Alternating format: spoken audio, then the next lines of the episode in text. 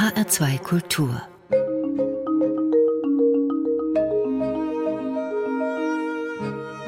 Doppelkopf Heute am Tisch mit Johannes Wilms. Gastgeber ist Andreas Bomba. Heute vor 50 Jahren starb in Colombey-le-Duseglise der ehemalige französische Staatspräsident Charles de Gaulle. Eine schillernde, epochemachende Persönlichkeit, den die Deutschen vor allem durch die Aussöhnung Frankreichs und Deutschlands nach dem Zweiten Weltkrieg in Erinnerung haben. De Gaulle und Adenauer in der Kathedrale von Reims. Ein ikonografischer Moment. Sie, Herr Wilms, Sie haben eine umfangreiche Biografie de Gaulles geschrieben. Was fasziniert Sie an dem Mann?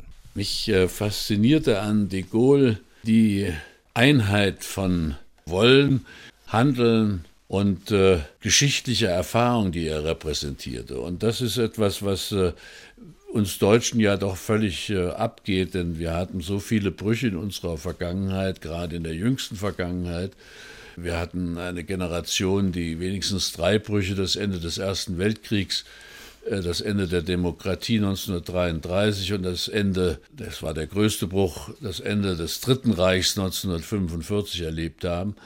Das hat man vergleichbar in Frankreich so nicht gehabt und nicht zuletzt auch dank de Gaulle, der den Absturz Frankreichs im Zweiten Weltkrieg, das ja innerhalb weniger Wochen besiegt am Boden lag, sozusagen verstand durch seine Person, durch sein Wollen, durch sein Tun, äh, nachträglich in einen Sieg zu verwandeln und Frankreich zu einer Siegermacht zu machen. Wenn man sich in französischen Buchhandlungen umsieht, soweit man es jetzt kann in diesen Zeiten, da liegt ziemlich viel de Gaulle-Literatur auf den Tischen, Bildbände, die erinnern ähm, an manche skurrilen Dinge auch in seinem Leben, Biografien. Wenn man da durchguckt, ist das doch alles sehr positiv, ohne dass ich das jetzt verallgemeinern will, aber man hebt doch die Verdienste dieses Mannes, sein Wesen hervor. Da sehen Sie, Herr Wilms, ein bisschen anders, ein bisschen distanzierter auch. Ja, natürlich, weil das halte ich auch nicht für einen Nachteil meines Buches, sondern eher für einen Vorteil. Man muss äh, auch großen Gestalten, die ohne Zweifel ihre Verdienste haben, muss man immer mit einer gewissen Distanz gegenübertreten. Und Distanz heißt eben auch Kritik. Äh, in Frankreich wird das äh, weithin nicht praktiziert. Da ist de Gaulle sozusagen ein säkularer Heiliger, ist ein weltlicher Heiliger. Man schreibt über ihn Hagiografien. Es gibt natürlich auch milde kritische Ansätze, aber die halten sich wirklich sehr in Grenzen, wie seine Figur gesehen wird. Äh, das ist völlig richtig. Und was Sie, was Sie sagen, Ihr Eindruck, den Sie schildern, dass da vor allem Anekdotisches über ihn jetzt in den Büchern ausgebreitet wird. Ja, natürlich, das ist klar. De Gaulle wird sozusagen den Franzosen nahegebracht, er wird äh, aus seiner olympischen Entrücktheit herausgeholt und er wird äh, dargestellt als ein Mann, als ein Franzose wie jeder andere, auch nur in mancher Hinsicht eben etwas größer als der Normalfranzose. Wenn wir in Deutschland diese deutsche Perspektive auf de Gaulle haben, dann ist klar, das ist nach dem Zweiten Weltkrieg. Das ist, da werden wir noch drauf kommen, der Umstand, dass die Franzosen als vierte Siegermacht plötzlich auftreten. Und dann hat de Gaulle eine quasi antideutsche Vorgeschichte. Der Vater de Gaulles war Staatsbeamter, der hat den 70-71er Krieg mitgemacht, dessen 150. Gedenktag wir ja auch in diesem Jahr begehen. Der war das, was man deutsch-national nennen würde, also französisch-national. Das hat der junge de Gaulle, der in Lille geboren wurde, wo sein Vater damals beschäftigt war, im Jahre 1890, der hat er doch viel mitbekommen, viel Antideutsches. Das antideutsche Ressentiment war sozusagen in Frankreich Partei und schichtenübergreifend seit dem Krieg von 1870, 71. Und äh, ausschlaggebend dafür war zunächst einmal natürlich die Niederlage Frankreichs in diesem Krieg, die so schnell und so plötzlich kam. Das ist, äh, wenn Sie bedenken, der Krieg begann im August 1870 und war schon am 2. September mit der Schlacht von Sedan und der Kapitulation Napoleons III. im Grunde genommen zu Ende, dass er dann weitergeführt wurde, hatte noch andere, hatte noch andere Gründe, unter anderem eben den Grund, dass äh, für die Franzosen ein Kritikpunkt an Deutschland ist, dass Bismarck auf der Abgabe vom Elsass und Lothringen bestand. Das waren französische Provinzen seit gut 200 Jahren und die wollte er wieder haben für Deutschland, Elsass und Lothringen. Und das hat man ihm in Frankreich, hat man das den Deutschen äh, und Bismarck im Besonderen sehr übel genommen. Und das hat diesen antideutschen, diese antideutsche Haltung nicht nur bei der, in der Familie äh, von Charles de Gaulle, sondern auch darüber hinaus war das im ganzen französischen politischen Leben war diese antideutsche Haltung da wegen der Wegnahme von Elsass-Lothringen. Das hat man den Deutschen nicht verziehen. Dann kam der Erste Weltkrieg. De Gaulle hat gedient, war im Ersten Weltkrieg Soldat, ist gefangen genommen worden in Deutschland, in Weißenburg, unter anderem in Mittelfranken. Ähm, da wäre auch noch einiges zu, zu sagen. Dann kommt der Zweite Weltkrieg und dieser berühmte Aufruf vom 18. Juni 1940, wieder ein deutscher Blitzsieg, sage ich mal in Anführungszeichen, und de Gaulle ruft von London aus, wohin er ins Exil gegangen ist, zum Widerstand gegen die Deutschen auf. Wo kam dann der Umschlag hin zu dieser Aussöhnungsidee, die da dann in den 50er, 60er Jahren Platz gegriffen hat? Also, dass er am 18. Juni 1940 zum Widerstand gegen Deutschland aufrief, dass er sagte, der, wir haben den Krieg noch nicht verloren, der Krieg geht weiter. Das sehe ich, kann ich nicht als antideutsch sehen, sondern das ist sehr französisch gedacht. Und da hat er dann ja auch, das war ja sein Erfolgsgeheimnis, dass er damit letzten Endes Recht behielt, dass der Krieg weiterging und dass er den Krieg an der Seite der Alliierten, also der Engländer zunächst und dann als die Amerikaner dann in den Krieg eintraten, auch mit Hilfe der Amerikaner, die natürlich ausschlaggebend waren, weil die die ganze, das ganze äh, wirtschaftliche, industrielle Potenzial hatten, überhaupt, um den beiden europäischen Mächten äh, unter die Arme zu greifen. Das fand ich nicht antideutsch, das würde ich so nicht sehen. Aber er hatte ein ganz klassisches Deutschlandbild, das hatte er lange bis in die 50er Jahre. Äh, und zwar war ihm wichtig, dass Deutschland möglichst zerstückelt werden sollte. Das sollten möglichst viele Staaten sein, keine Einheit, kein Reich, wie er es nannte.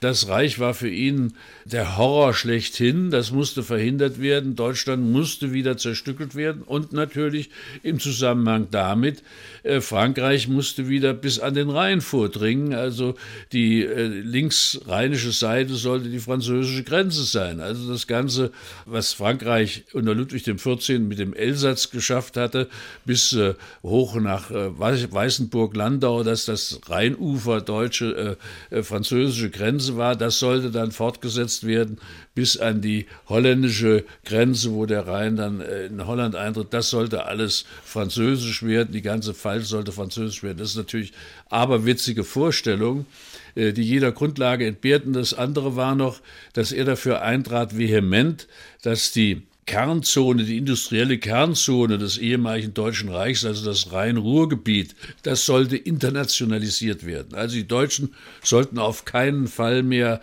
die Herrschaft über ihre eigene Schmiede behalten, die das Ruhrgebiet darstellte.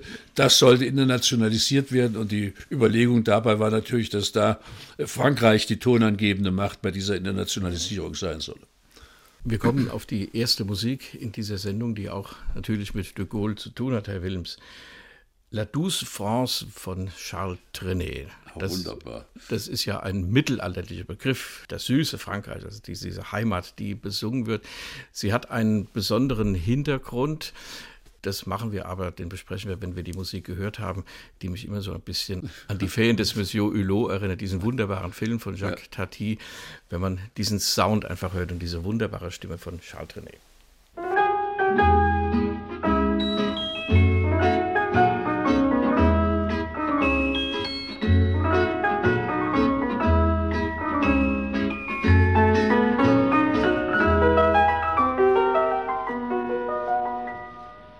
Revient à ma mémoire des souvenirs familiers.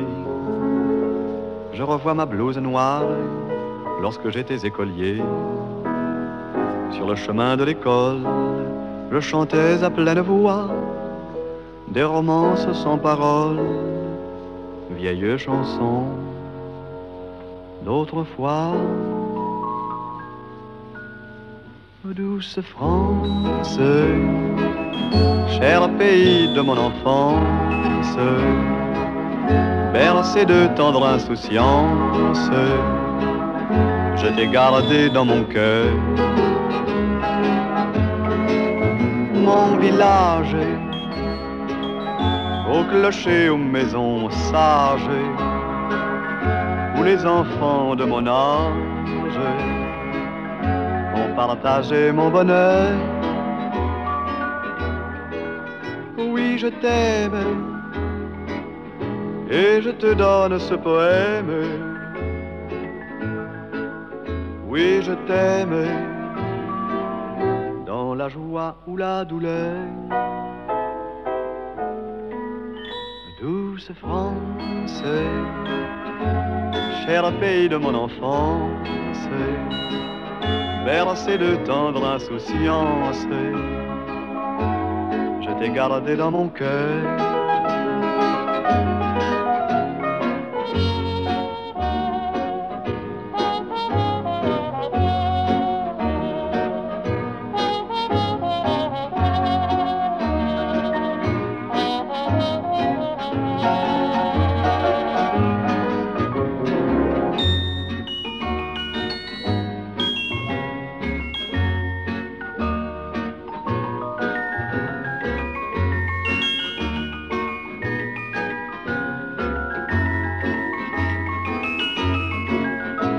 Je t'aime et je te donne ce poème. Oui, je t'aime dans la joie ou la douleur. Douce France, cher pays de mon enfance, bercé de tendre insouciance, je t'ai gardé dans mon cœur je t'ai dans mon cœur.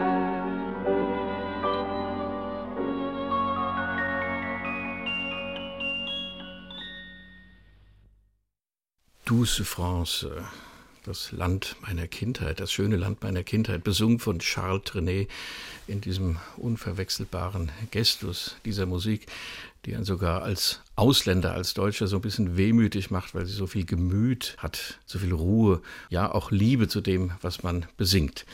Charles de Gaulle, Herr Wilms, besuchte 1967 Kanada, er war eingeladen von der Regierung zur Weltausstellung nach Ottawa und ein Teil Kanadas hat ja eine französische Vergangenheit. Sie schreiben darüber in Ihrem Buch und ich habe an anderer Stelle gelesen, dass die Kanadier an irgendeinem Flughafen, wo er ankam, sich geweigert haben, die Marseillaise zu seiner Begrüßung zu spielen, sondern dieses Stück in einem Arrangement für Blasorchester. Da war er not amused, wie der Engländer sagt. Ähm, aber dieser Kanada-Besuch, das ist eine merkwürdige Geschichte in de Gaulles Biografie, die wir in Deutschland so gar nicht verstehen können. Ja, der Kanada-Besuch war sozusagen der Besuch in einem französischen Landesteil, also die Provinz Quebec mit äh, der Hauptstadt Montreal das war ja mal eine französische Kolonie gewesen unter Ludwig XIV. und ging dann äh, den Franzosen verloren in irgendeinem der Kriege damals. Ich glaube, im Siebenjährigen Krieg mussten sie dann endgültig Kanada abtreten und behielten dann nur noch zwei Inselchen vor Kanada, Saint-Pierre und Miquelon. Aber es gibt, äh, der französische Einfluss war in diesem Teil, in der Provinz Quebec, noch so stark, dass es da viele Leute gibt, die noch ein altmodisches Französisch sprechen. Und äh, de Gaulle hat sich das natürlich angelegen sein lassen, hat gesagt, äh, wir wollen doch äh, die Bande zwischen dem Mutterland und dieser Provinz wieder stärken. Und äh, er wurde ja dann berühmt und das führte zu einem Eklat, dass er da äh, in Montreal öffentlich eine Rede hielt, die ja dann endete mit äh, Vive le Québec libre, nicht? Also als ob die unterdrückt worden seien. Und das führte dann zu erheblichen Verwicklungen mit der kanadischen Regierung, die das natürlich gar nicht gut fand, äh, weil es gab da in der Tat äh, Bestrebungen, sich aus dem kanadischen Staatsverband zu lösen, weil die anglophonen Teile äh, Kanadas waren natürlich dominanter und haben immer versucht, den französischsprachigen Teil etwas zu benachteiligen etc. etc. Insofern gab es da segregative Bestrebungen und de Gaulle hat das natürlich verstärkt mit seinem Vive le Québec libre und das führte zu einem Eklat. Ja.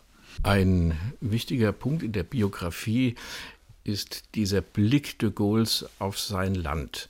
Da gibt es so Sätze wie une certaine idée de la France, also eine gewisse Idee Frankreichs, wir kommen drauf.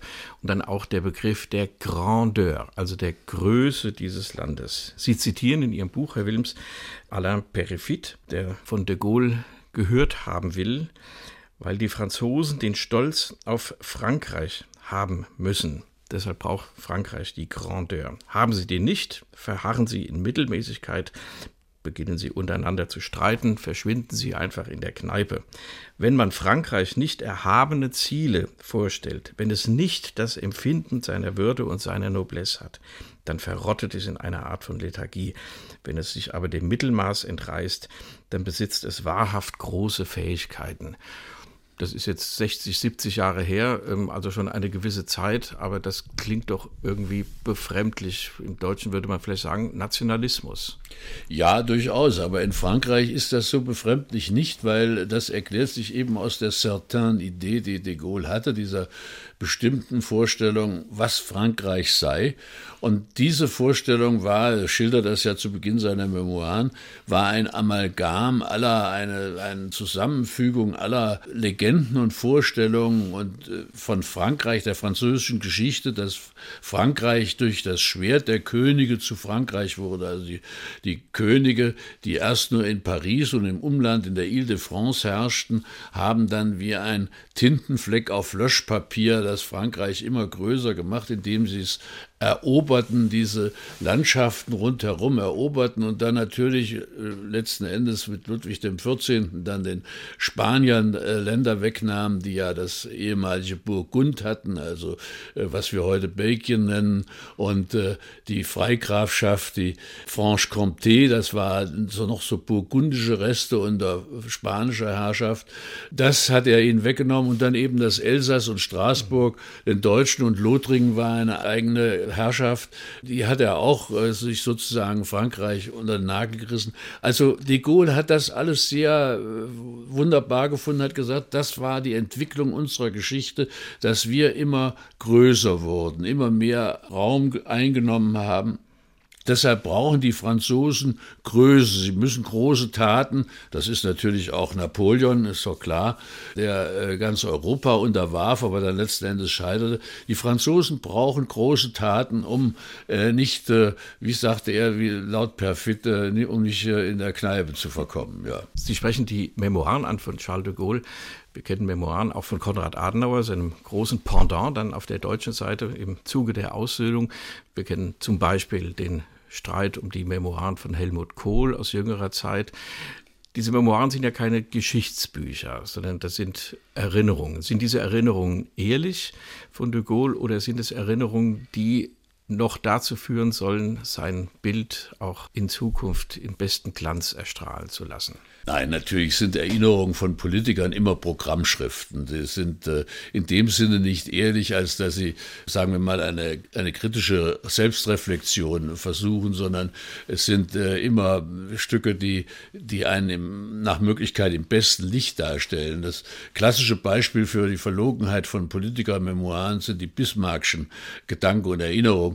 Die sind sowas von zusammengelogen und äh, sind interessant zu lesen, sind gut geschrieben, aber sie haben mit der historischen Wirklichkeit eher weniger gemein, aber Bismarck macht in ihnen immer die Bella Figura und so ist es auch bei nicht so stark wie bei Bismarck ausgeprägt bei de Gaulle. Er hat seine Memoiren so geschrieben als eine politische Handlungsanleitung, als eine Rechtfertigung seines Tuns und natürlich macht er Bella Figura, hat immer recht gehabt, er hat sich nie geirrt, er hat immer alles, was er voraussagte, trat ein, alles, was er wollte, hat sich erfüllt. Also Memoiren sind vor allem, ja, wie soll ich sagen, Selbstermächtigung vor der Geschichte. Ne?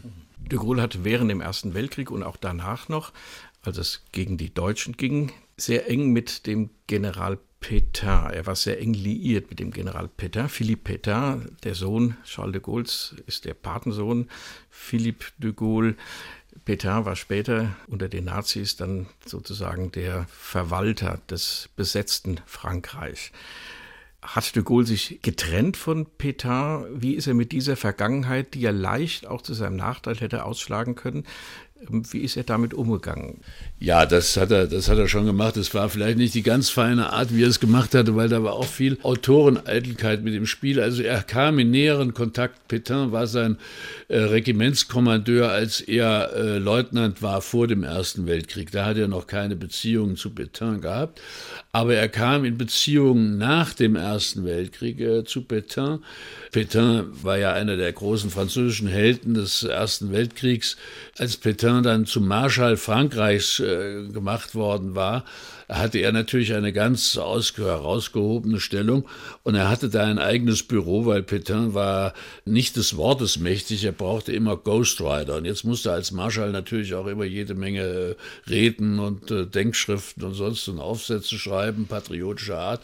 Und da hatte er ein ganzes Schreibbüro und da de Gaulle ihm aufgefallen war nach dem Ersten Weltkrieg als jemand, der Feder und des Wortes mächtig ist, weil er schon ein Buch geschrieben hatte, hat er ihn in seinen Stab geholt, in seinen äh, wie soll ich sagen, in seinen Stab als, als Ghostwriter. Und da kamen die dann in nähere Beziehung miteinander. Und äh, nein, Petain war nicht der Pate des äh, Sohnes Philippe de Gaulle, sondern er konnte es nicht sein, weil er war geschieden, hatte eine geschiedene Frau geheiratet. Und das äh, ging nach dem katholischen Verständnis, nach dem katholischen Kirchenrecht gewissermaßen, ging nicht, dass ein mit einer geschiedenen verheirateter Mann den Taufpaten dann äh, gibt aber er war sozusagen der virtuelle Taufpate. Und es gab eine Fotografie, die Petain Philippe de Gaulle gewidmet hatte und ihm da äh, wünschte, dass er so bedeutend wurde wie, wie sein Vater. Insofern war schon eine enge Beziehung und die zerbrach dann, als äh, de Gaulle in seinem Auftrag ein Buch schreiben sollte über die Geschichte des französischen Soldaten, weil Petain hatte den Ehrgeiz, in die Akademie Française aufgenommen zu werden. Und um da reinzukommen, musste man dann wenigstens ein Buch äh, so als Entrée-Billet vorlegen. Und das sollte de Gaulle schreiben, das hat er auch gemacht. Äh, Petain war damit auch hochzufrieden, bis auf die Abschnitte, die sich mit dem Ersten Weltkrieg befassten. Da fühlte sich Petain nicht ganz so dargestellt, wie er seiner eigenen Einschätzung nach sein müsste. Das Buch wurde also nicht veröffentlicht. Das äh, Manuskript verschwand bei Petain im Safe und aber de Gaulle hatte eine Abschrift und als er dann kurz vor Ausbruch des Zweiten Weltkriegs von einem französischen Verlag gebeten wurde, doch ein Buch zu schreiben, äh, für sie zu veröffentlichen. Dann fiel ihm dieses Manuskript ein und sagte, ach, wie wäre es denn damit mit dieser Geschichte des französischen Soldaten, der französischen Armee, das habe ich zufällig hier liegen. Das habe ich zwar im Auftrag von Petain geschrieben, aber der hat da kein Interesse mehr dran. Ich werde sein Einverständnis schon noch einholen und das können Sie machen. Und das hat de Gaulle nicht gemacht, sondern er hat äh, mitgewartet, bis er die Druckfahnen dieses Buches hatte. Und dann hat er sich an Petain gewandt und der Petain war natürlich äh, darüber sehr äh, verärgert, weil er sagte, also hören Sie zu, das war eine Stabsarbeit, die Sie gemacht haben, das war mein Auftrag, das ist mein Buch, das können Sie jetzt nicht unter Ihrem Namen veröffentlichen. Dagegen hat dann de Gaulle gehalten, ja, aber le style c'est l'homme, äh, der Stil ist der Mann, es ist ganz von meinem Stil geprägt, die Leute werden das wissen, sie werden sehen, dieser Autor kann unmöglich äh, Petain sein, das muss de Gaulle sein. Und ob man es sich nicht äh, derart gütlich einigen könne, dass er dem Buch eine Widmung voranstelle, indem er de Gaulle deutlich mache, welchen enormen Anteil äh, der Marschall Petain an diesem Buch gehabt habe. Damit war dann Petain zähneknirschend einverstanden und sagte, ja, die Widmung ist okay und schickte de Gaulle dann eine Widmung, das missfiel aber de Gaulle und er hat das einfach weggeschmissen, hat seine eigene Widmung geschrieben, die wiederum, als sie dann im Druck erschien und Petain bekannt wurde, diesen über alle Maßen ergrimmte, weil der nicht eben, weil de Gaulle nicht seinen Vorschlag genommen hatte, sondern ohne ihn darüber zu informieren, einen eigenen genommen hatte. Und damit war das Verhältnis nun endgültig zernichtet und kaputt und vorbei zwischen de Gaulle und Petain. Es hatte also keinerlei politische, sondern es war reine Autoreneitelkeit. Wir hören wieder Musik. Herr Wilms, als wir uns Gedanken gemacht haben über die Musik zu dieser Sendung, sind wir auf eine ganz merkwürdige Nummer gestoßen, nämlich die ja, Schlagersängerin Mireille Mathieu, die in Frankreich doch so ein bisschen als Chansonniere gelten mochte, aber natürlich keine Piaffa und keine Greco und keine Barbara, sondern eben Mireille Mathieu. Die hat 1968 ein Lied aufgenommen, das heißt De Gaulle de Lille, also Charles de Gaulle, geboren in Lille, Lille ja. und schildert seine Heldentaten. Wir hören uns das mal an und sprechen dann hinterher über die Folgen.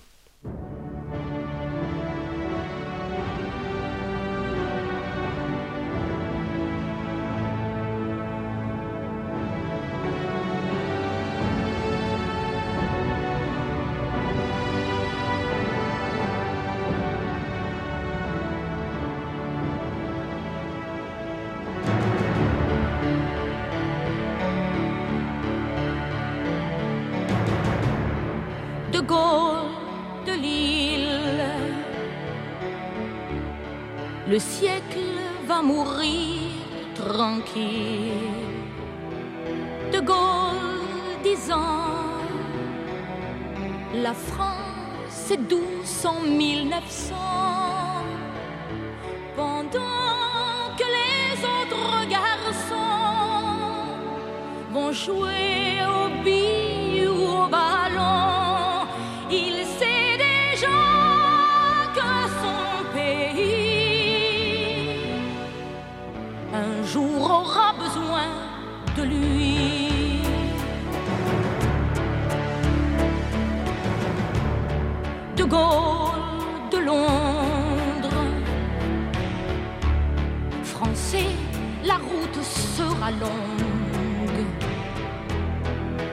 De Gaulle, 40,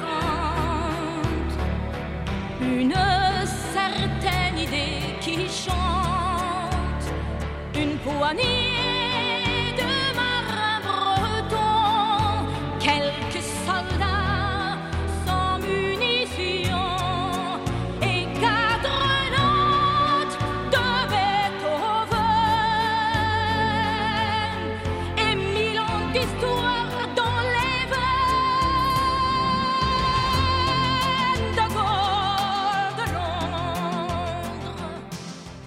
Mireille Mathieu singt über Charles de Gaulle. 1969 ist das komponiert. Da war de Gaulle gerade zurückgetreten von seinem Amt. De Gaulle de Lille, de Gaulle de Londres, da wird seine Rolle im Zweiten Weltkrieg beschrieben, als er über die BBC Reden an die Franzosen gehalten hat, um den Widerstand aufrechtzuerhalten.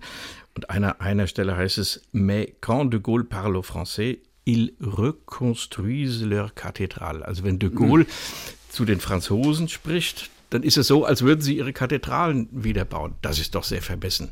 Würde in Deutschland jemand über Angela Merkel oder Konrad Adenauer oder irgendjemanden einen Schlager, also so ein Lied schreiben? Nein, nein, nicht, das ist nicht vorzustellen. Das ist nicht vorstellbar, das ist ein solcher Schlager. Und auch äh, das Jahr 1969, das äh, ist das komponiert worden, also als er zurücktrat nach dem verlorenen Referendum. Das ist alles absurd. Ich meine, das ist sozusagen ein Abgesang, der nochmal seine Größe, seine historische Leistung beschwört. Und das Ganze von Mireille Mathieu, also wenn ich de Gaulle gewesen wäre, ich hätte mich dafür bedankt. Ne? Ja. Weiß man, ob de Gaulle musisch interessiert war? Hat er Konzerte gehört oder in die Oper gegangen? Nein, nein, das war nicht sein Ding. Sowas hat er, er ist vielleicht mal aus offiziellen Anlässen, wenn dann irgendeine Galaoper war, musste er da eben hingehen, aber äh, freiwillig oder aus Neigung, nein, nein, er war kein musischer, kein musikalischer Mensch, sagen wir es mal so. Er hat gerne äh, gute Literatur gelesen, aber gute Musik gehört, nein, nein. Als der Krieg zu Ende war und die Franzosen die Deutschen wieder vertrieben hatten aus ihrem Land und sich in den Kreis der vier Mächte hineingearbeitet hatten, so muss man das, glaube ich, sagen, das ist sicher auch ein Verdienst von de Gaulle, da hätte ja nun eine glanzvolle Karriere beginnen können. Aber es gibt bis 1948 de Gaulle als Staatschef, wie auch immer, legitimiert. Und dann kommen zehn Jahre Pause, die in seiner Biografie nicht so erfreulich sind. Wie ist es dazu gekommen? Warum ist de Gaulle nicht als Held der Resistance, als Held, der mit den Amerikanern und Briten zusammen die Deutschen über den Rhein getrieben hat, nicht lebenslang sozusagen zum bewunderten Staatsvater geworden? Herr Wilms. Ja, das war natürlich nicht ganz so, wie Sie das jetzt verkürzt darstellen. De Gaulles Bedeutung am Ende des Krieges verdankte sich ja vor allem dem Wohlwollen Churchills. Churchill hat in gewisser Weise de Gaulle erfunden oder er hat ihm die Voraussetzungen gegeben, hat ihn gefördert, hat ihn äh, erhalten, hat ihn äh, unterstützt, finanziell vor allem, politisch vor allem unterstützt und hat de Gaulle in gewisser Weise gemacht. Und das hat ihm de Gaulle natürlich kein bisschen gedankt. Also, dass die Franzosen zum Beispiel Mitglied eben ständiges Mitglied im Sicherheitsrat der Vereinten Nationen sind, verdankt er den Engländern, dass sie eine eigene Besatzungszone in Deutschland eingeräumt bekamen, die sich die Amerikaner und die Engländer aus, aus ihren herausschnitten, verdankt er Churchill. Die Russen haben gesagt, von uns kriegt er kein Stück Land. Wieso? Der, der hat da nichts verloren. Was soll der eine Besatzungszone haben? Also de Gaulle war in seiner Leistung, in seiner unbestrittenen Leistung, die er hatte als Politiker, aber eine Voraussetzung, dass er diese Leistung so strahlend erbringen konnte, war, dass ihm Churchill die Stange hielt. Und ihm ging es dann auch genauso wie Churchill nach dem Krieg, der wurde ja einfach abgewählt. Churchill war der erfolgreiche Kriegspremier, der das Land gegen Hitler zusammenhielt und verteidigte. Und der Undank der Nation war eklatant. Er wurde unmittelbar nach Ende des Krieges bei den Unterhauswahlen, verlor er die Mehrheit, war er weg. Und so ging es auch de Gaulle. Er war Chef der Interimsregierung, der provisorischen Regierung unmittelbar nach Kriegsende. Von 1944 bis Ende 1945 war er der Chef der provisorischen Regierung. Und dann ging es darum, dass eine neue Verfassung gemacht werden sollte. Man wollte nicht einfach die Verfassung der Dritten Republik fortschreiben. Und dafür gab es gute Gründe, weil die Republik war völlig gescheitert, also musste was Neues her. Und dann gab es eine, einen Verfassungsentwurf, der de Gaulle nicht gefallen hat. Und dann hat er einfach gesagt, ich jetzt unter einer schlechten Verfassung, die mir nicht äh, auf den Leib geschnitten ist, kann man sagen, da Schiffbruch erleide, trete ich lieber zurück und sage, seht mal zu, wie ihr damit zurande kommt. Macht euren Kram alleine. Macht euren Kram alleine, Wie ja. der sächsische König. Ja, ja. Er kam dann aber zurück 1958. Sie schildern das in Ihrem Buch, Herr Wilms, so ein bisschen, als wäre es eine Art äh, Staatsstreich. Also nicht Es war ein Staatsstreich, ja. kein geregeltes Verfahren, kein Rücktritt einer Regierung, sondern was hat er da inszeniert, de Gaulle? Und warum vor allem? Er wollte noch, noch einmal dem Rollenfach glänzen, indem er sich schon einmal bewährt hatte, als Retter der Nation erscheinen. Er war der Retter der Nation, der von Frankreich aus zum Widerstand gegen Hitler-Deutschland aufrief. Er hatte damit Erfolg gehabt, denn am Schluss war ja Frankreich eine der, vier Siegermächte des Zweiten Weltkriegs, obwohl es sein Anteil an dieser, an der Niederwerfung Hitlers denkbar gering war. Auch die Resistance hatte da keine große Rolle gespielt, obwohl das in Frankreich deren Bedeutung immer gerne groß herausgestellt wird, aber tatsächlich war die eher gering. Kurz, er versuchte nochmal in dieser Parade- und Glanzrolle sich zu bewähren. Das war aber auch die Voraussetzung für ihn, wenn er wieder an die Macht käme, diese Macht nach seinen Bedingungen zu definieren. Also lag er zehn Jahre auf der Lauer, dass sich eine Gelegenheit ergäbe, wieder an die Macht zu kommen. Sie müssen bedenken, das war so frivol nicht von ihm gedacht, denn Frankreich führte nach dem Ende des Zweiten Weltkriegs, der in Frankreich ja 1944 endete, nicht erst wie bei uns 1945, führte Frankreich noch bis 1958, also noch 14 weitere Jahre Krieg. Erst in dem, was wir heute Vietnam nennen. Früher war das Indochina, das französische Indochina war ja auch viel größer. Das umfasste Kambodscha, Laos und Vietnam. Also in Indochina Krieg führte, um dort das Kolonialreich wieder wiederherzustellen, was völlig aberwitzig war. Das war aber ein Einfall von de Gaulle. Und der andere Krieg, äh, den Frankreich führte, war der Algerienkrieg, der im Grunde genommen, wie ich schreibe, 1945 begann, und zwar genau am 8. Mai 1945, weil bei den damaligen Siegesfeiern in, in Algerien, in zwei Orten da, in Guelma und Sétif, kam es zu Ausschreitungen, wurden, äh, haben Algerier über 100 Franzosen äh, getötet und dann kam es zu Repressalien, denen dann, äh, man weiß nie, die Zahlen sind völlig ungenau. Offiziell ist von einigen, von tausend, über tausend Personen die Rede. Inoffiziell heißt es, seien 15.000 Algerier zu Tode gekommen. Das war der eigentliche Beginn des Algerienkriegs und nicht erst 1954. Frankreich hat also, wie gesagt, bis 1958 Krieg geführt. Und das hat das Land schlicht überfordert. Das war zu viel, das haben die wirtschaftlich nicht verkraftet. Das war, sie hatten galoppierende Inflation, sie hatten eine Verschuldung, es war alles grauenhaft. Wir erinnern uns an den alten Franc, dafür konnten sie ja nichts kaufen für tausend alte Franc. Das war ja nichts, das war ja schlimmer als die Lira zu unsäglichen Zeiten. Das war diese Situation, sagte er sich, war mal, ist meine Chance, dass ich wieder an die Macht komme, dass ich gerufen werde, dass ich gebraucht werde. Und der Auslöser war der Putsch der Militärs in Algerien, die gegen die zaghafte Regierung in äh, Paris, die schon Versuche machte, aus diesem Schlamassel in Algier rauszukommen, putschten, sagten, Algerien muss französisch bleiben und die haben geputscht und dabei hatten nicht die, die Macht, sich wirklich durchzusetzen, das eine Mal. Und das zweite Mal haben sie wieder geputscht oder versuchten sie zu putschen und diesmal wollten sie es intelligenter machen, auch das Festland gleich noch, also Frankreich, die Metropole mit in den Griff nehmen. Und da hat de Gaulle eine sehr ambivalente Rolle gespielt. Er hat äh, nicht, also man kann ihn nicht äh, sozusagen dabei erwischen, nicht gerichtsfest erwischen, dass er mit denen gepackelt hätte, aber er hat doch durch Andeutungen und Mehrdeutigkeiten denen äh, zu verstehen gegeben, dass sie auf ihn rechnen könnten. Dann war die Situation schließlich so verworren, dass äh, es keine andere Lösung gab, als dass man de Gaulle mit einer Regierungsbildung beauftragte, weil kein anderer war mehr da, der das, äh, die Kraft und die Herrlichkeit hatte, das sinkende Schiff zu steuern. Und dann war de Gaulle wieder an der Macht und sagte so, aber jetzt nur zu meinen Bedingungen, ich möchte eine neue Verfassung haben und dann so, und so weiter und so weiter. Und das war dann die Grundlage seiner zweiten Macht Periode seiner wirklichen Macht. Und das ist die Verfassung, die heute noch, die heute noch, noch gilt, ist ja. und deshalb dem Präsidenten ja. der Französischen Republik diese Machtfülle gibt, über die wir manchmal staunen, wenn wir die hiesigen Verhältnisse So sehen. ist es. Das ja. ist, die, ist, die war maßgeschneidert auf de Gaulles Ansprüche Fähigkeiten etc. ist diese Verfassung maßgeschneidert, die also im Grunde genommen dem Präsidenten eine überwältigende Macht gibt. Die Nationalversammlung, das äh, französische Parlament, ist, äh, wenn man es bös sagen will, tatsächlich nichts anderes als eine Quatschbude.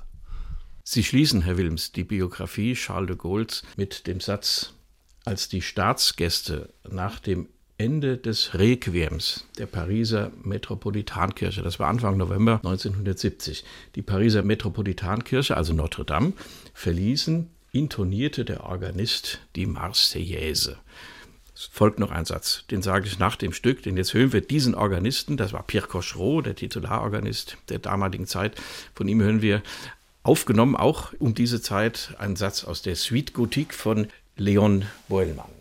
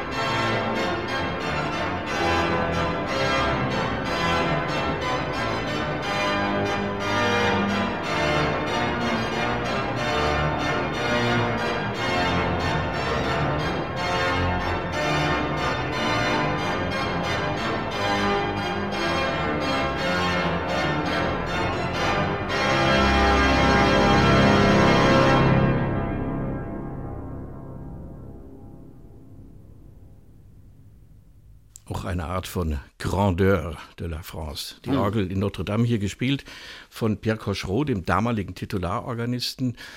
Sie, Herr Wilms, beenden Ihre de Gaulle-Biografie damit, dass Cochereau die Marseillaise intoniert hat und schreiben dann, man darf sich fragen, ob das nach dem Geschmack des Mannes war, dass die Marseillaise intoniert wurde, der sich als Inkarnation der Certaine Idée de la France verstanden hatte.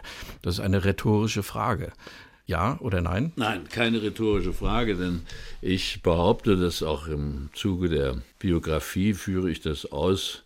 De Gaulle war im Grunde seines Herzens eigentlich ein Monarchist. Er wusste nur, dass die Monarchie in Frankreich keine Chance mehr hat.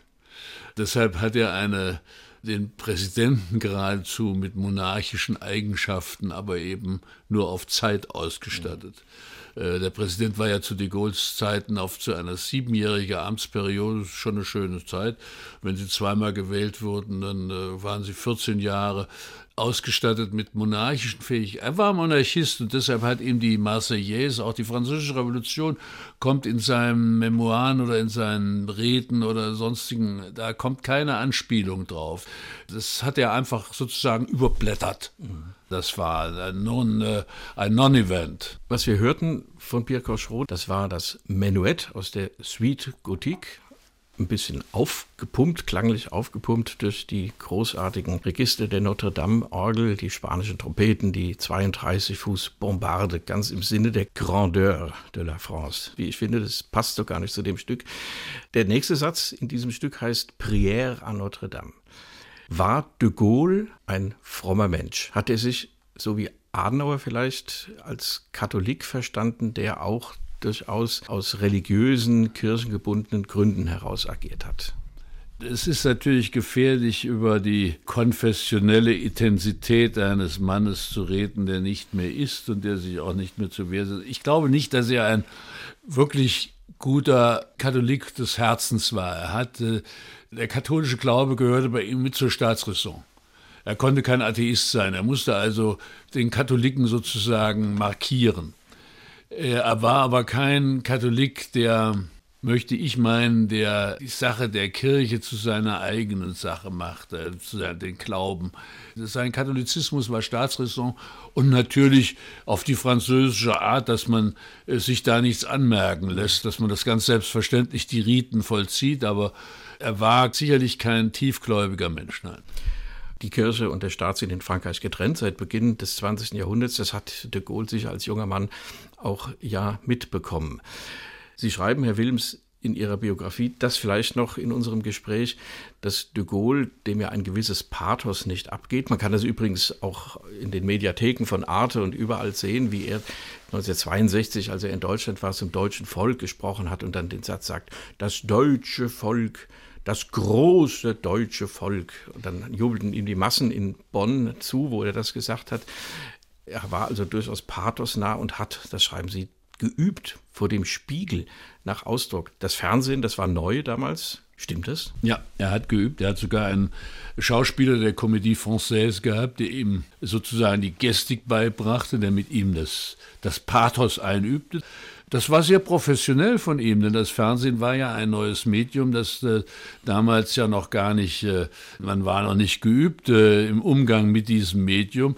Und er hat das geübt und äh, auch die ganzen Pressekonferenzen, die er hielt, die im Fernsehen immer übertragen wurden, das waren ja Hochämter im televisionären Zeitalter, die hat er eingeübt, wie auch diese Pressekonferenzen die Fragen und Antworten waren vorformuliert. Es war genau, die Fragen mussten vorher eingereicht werden und es war gleich klar, wer welche Fragen beantwortet. So acht Fragen vielleicht.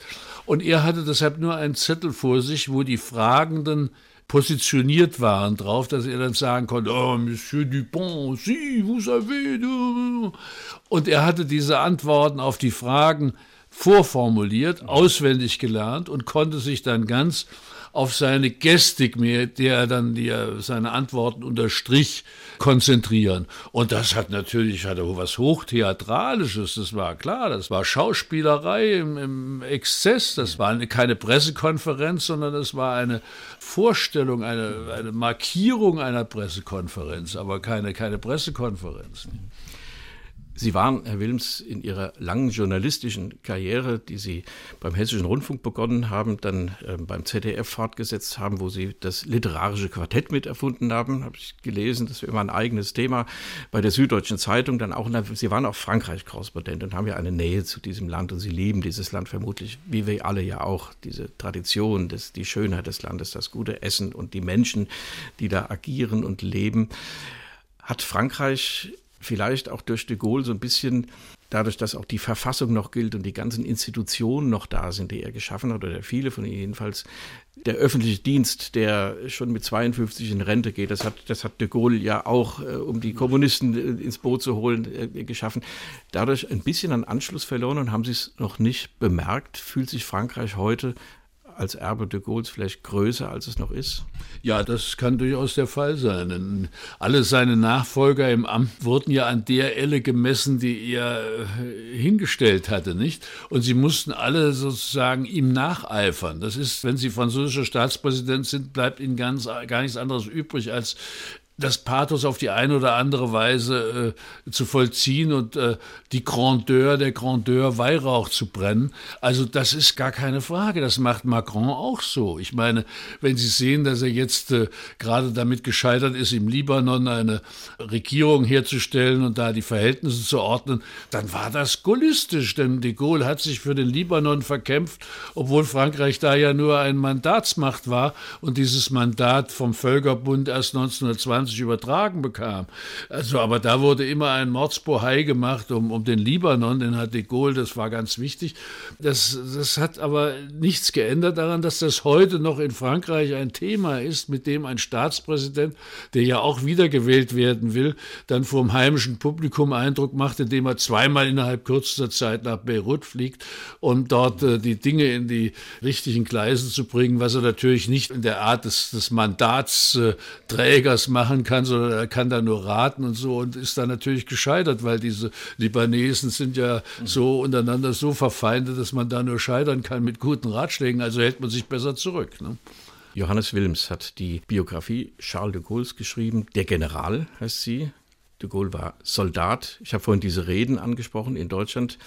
Als er vor jungen Leuten sprach, trug er einen Anzug. Als er vor normalen Bürgern sprach, trug er auch einen Anzug. Als er vor Soldaten sprach, hat er sich blitzschnell umgezogen ja. und, in Uniform, in Generalsuniform erschien. Auch so eine Kuriosität, mehr eine Anekdote, aber das ist vielleicht auch mit seiner Haltung zu begründen.